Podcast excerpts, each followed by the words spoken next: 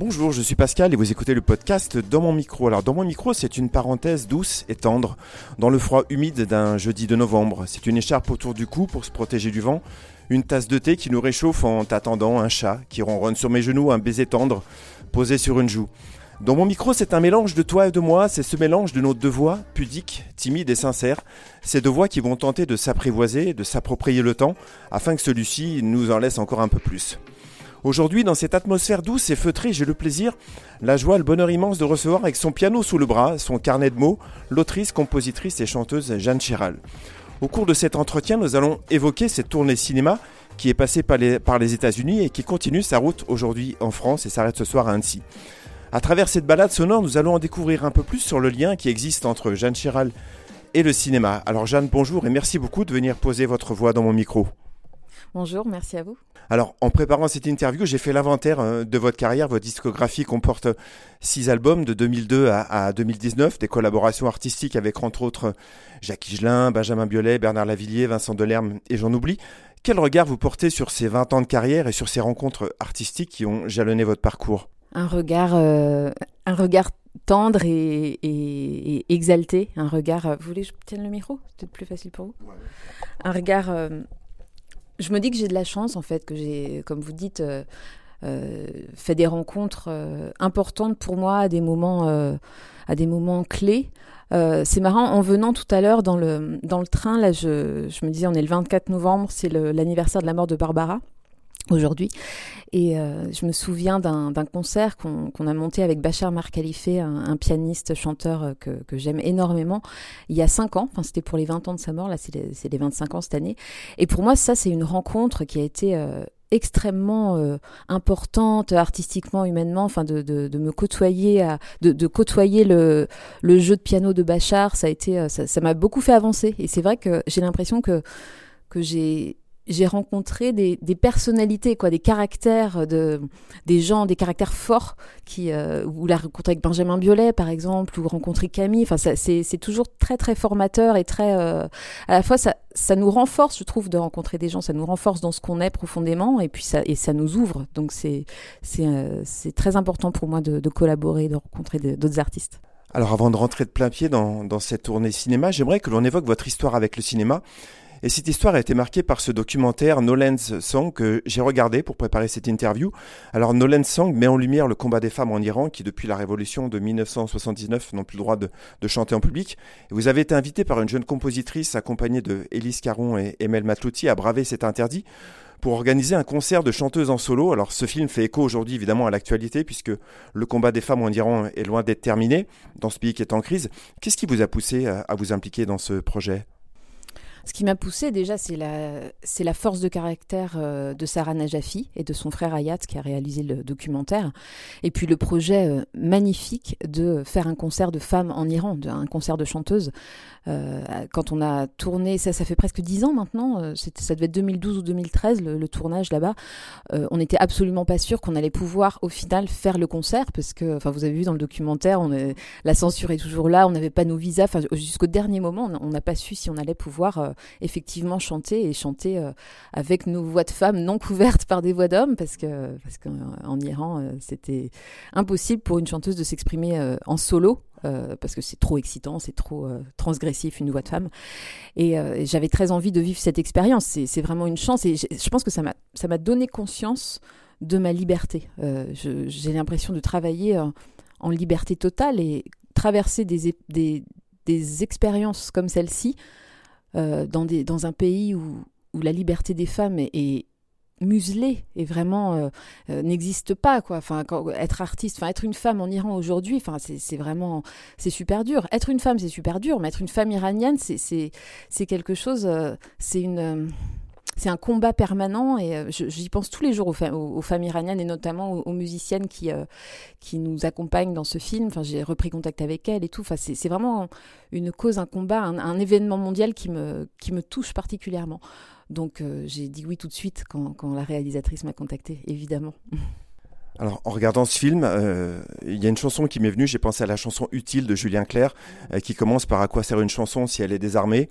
Comme une langue ancienne qu'on voudrait massacrer, je veux être utile à vivre et à rêver. Est-ce que selon vous, euh, la chanson, elle a ce rôle-là, justement, ben, de faire tomber des murs, des barrières, des interdits? Est-ce qu'elle peut faire changer les mentalités durablement ou cela reste simplement un vœu, un rêve ou une utopie? C'est toute la question de l'utilité de, l'art.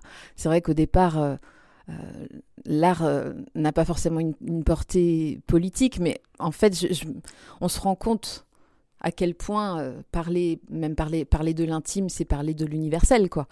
Et j'aime énormément cette chanson de Julien Clerc utile parce qu'elle pose une, question fondamentale quand on, quand on, a la prétention de prendre la parole, que ce soit en chanson. Enfin, disons que pour moi, une chanson, c'est d'abord quelque chose qui, tombe dans l'oreille de manière évidente, de manière quotidienne, qui peut nous accompagner, qui accompagne des, choses, des, moments de notre vie, par exemple.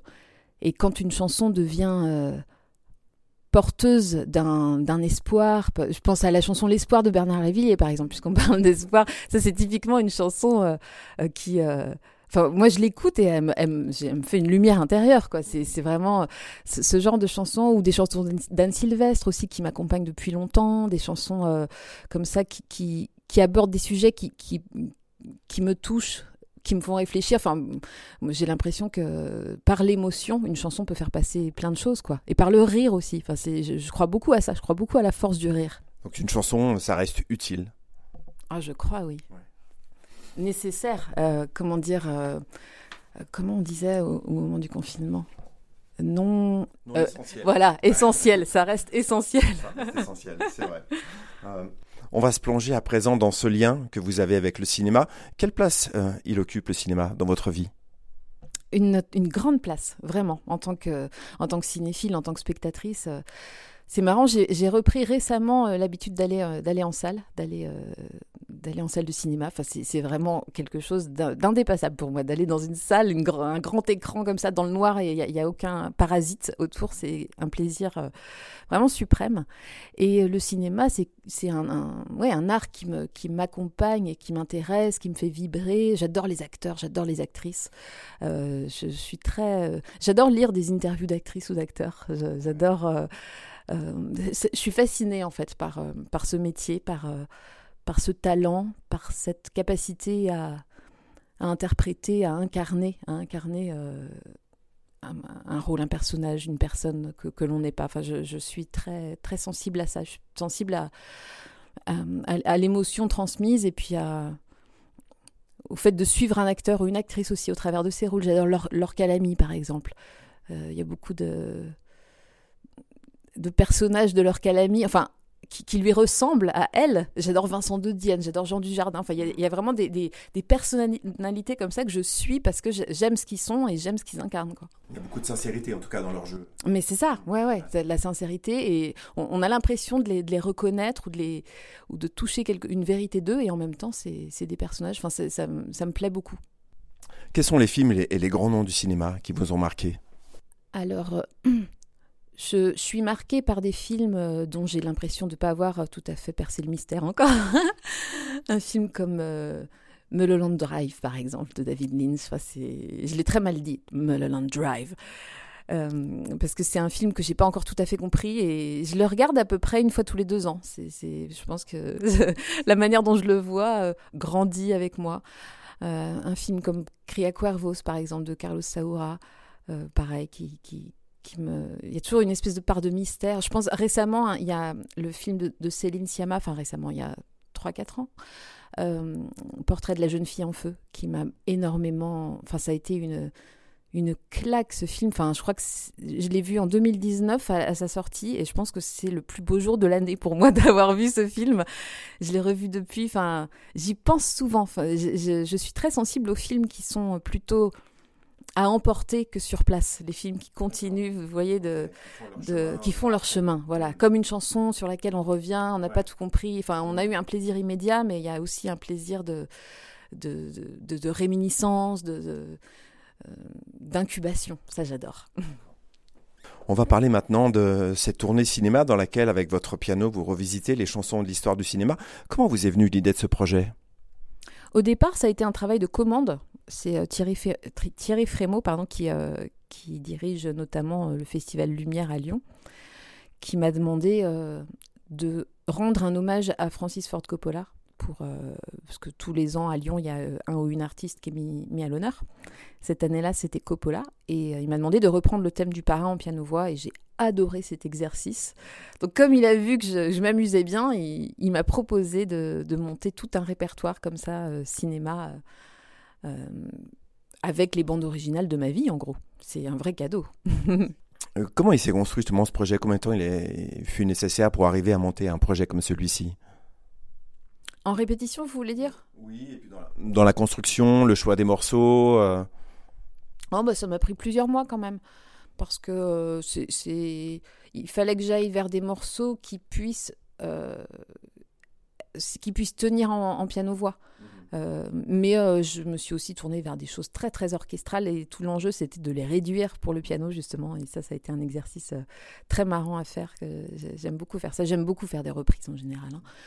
Et, donc, je, suis allée spontanément, enfin, avec Thierry Frémont, on a fait quand même une liste de nos bandes originales préférées, une très très longue liste.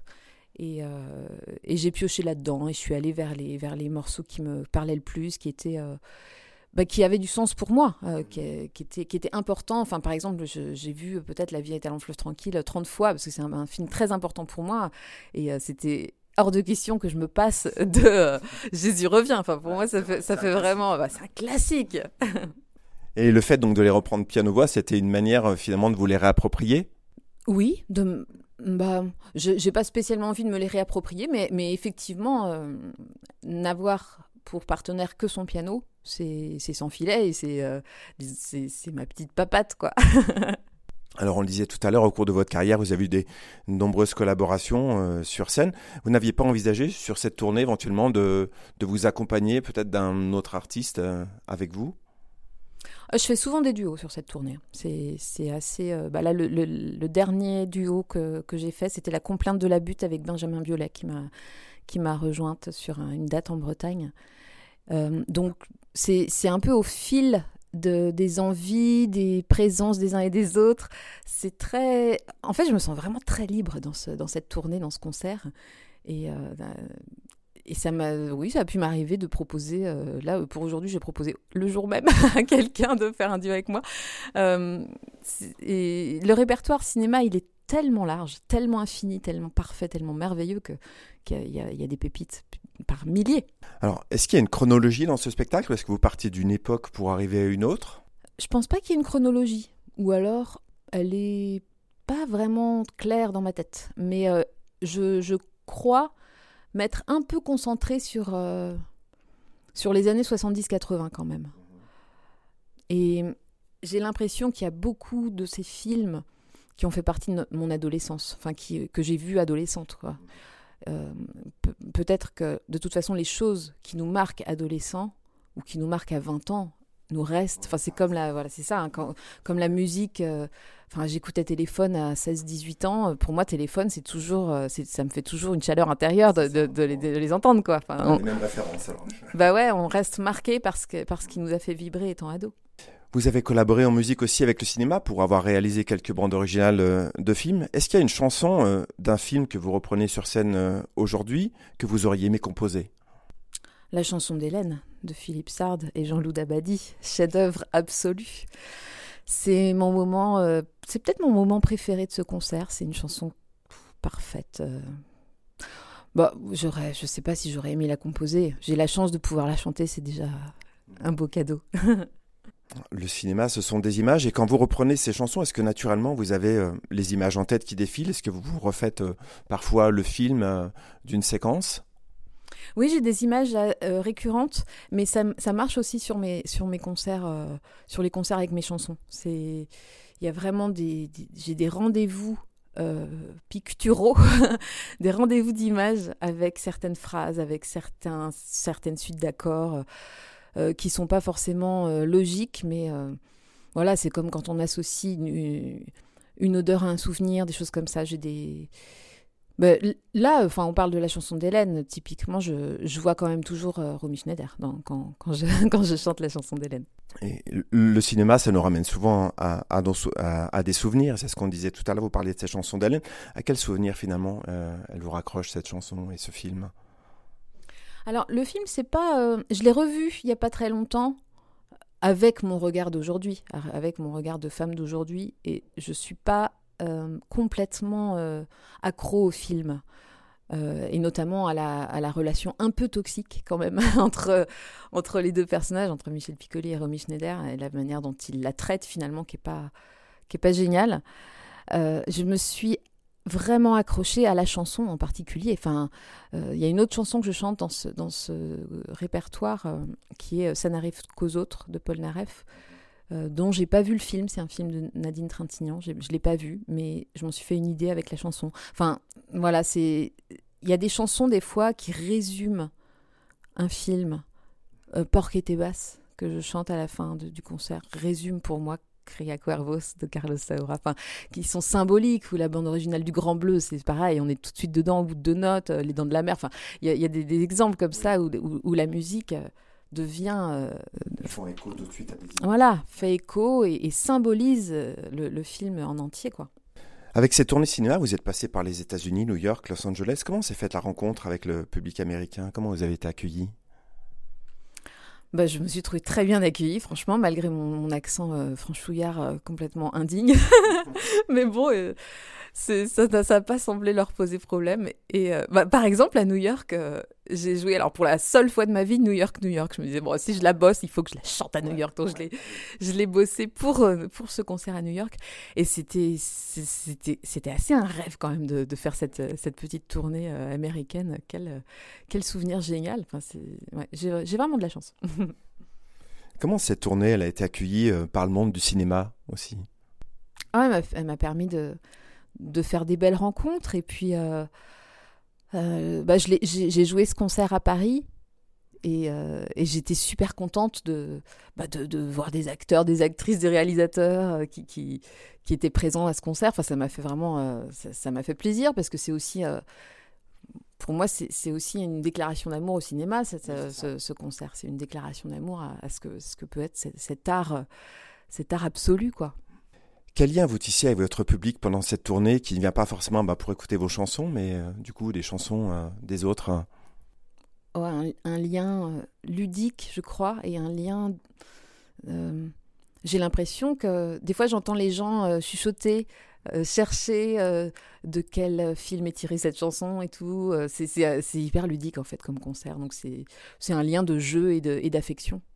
J'ai vu d'ailleurs que vous faisiez aussi venir parfois le public sur scène pour, euh, pour vous accompagner sur certaines chansons.